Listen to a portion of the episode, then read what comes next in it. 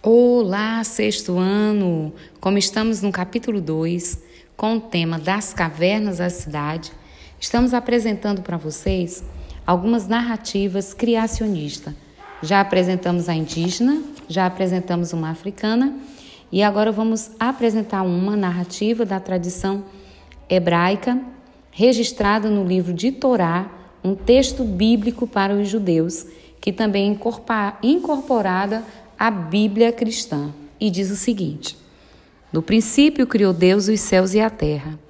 A terra estava uniforme e vazia. As trevas cobriam o abismo e o Espírito de Deus pairava sobre as águas. Disse Deus: Faça-se a luz. E a luz foi feita. Deus viu que a luz era boa e separou a luz das trevas.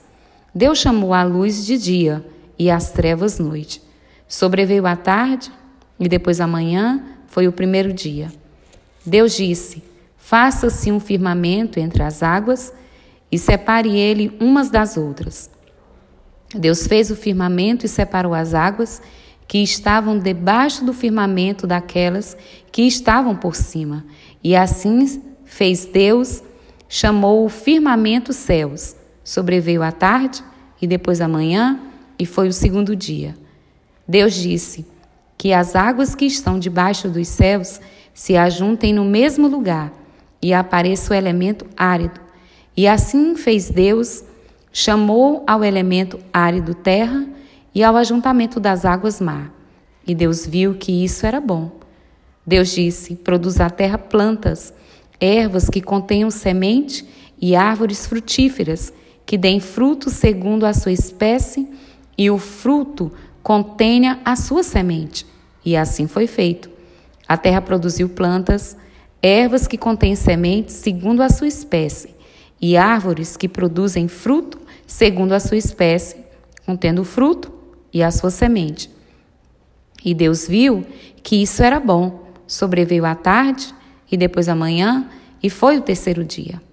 Deus disse: Faça-se luzeiros no firmamento dos céus, para separar o dia da noite Sirvam eles os sinais e marquem o tempo, os dias e os anos, e resplandeçam no firmamento dos céus, para iluminar a terra.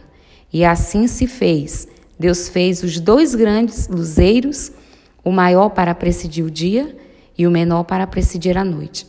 E fez também as estrelas. Deus colocou-os no firmamento dos céus, para que iluminassem a terra, precendissem ao dia e à noite e separassem a luz das trevas. E Deus viu que isso era bom. Sobreveio a tarde e depois a manhã, e foi o quarto dia. Então Deus disse: Façamos o homem a nossa imagem e semelhança, que ele reúne sobre os mares, os peixes, sobre as aves dos céus, sobre os animais domésticos e sobre toda a terra, e sobre todos os répteis que se rastejam sobre a terra. Deus criou o homem à sua imagem. Criou a imagem de Deus. Criou o homem e a mulher. Deus os abençoou. Frutificai, disse ele, multiplicai-vos, enchei a terra e submetei-a. Dominai sobre os peixes do mar, sobre as aves dos céus e sobre todos os animais que se arrastam sobre a terra. Texto, Gênesis 11, Gênesis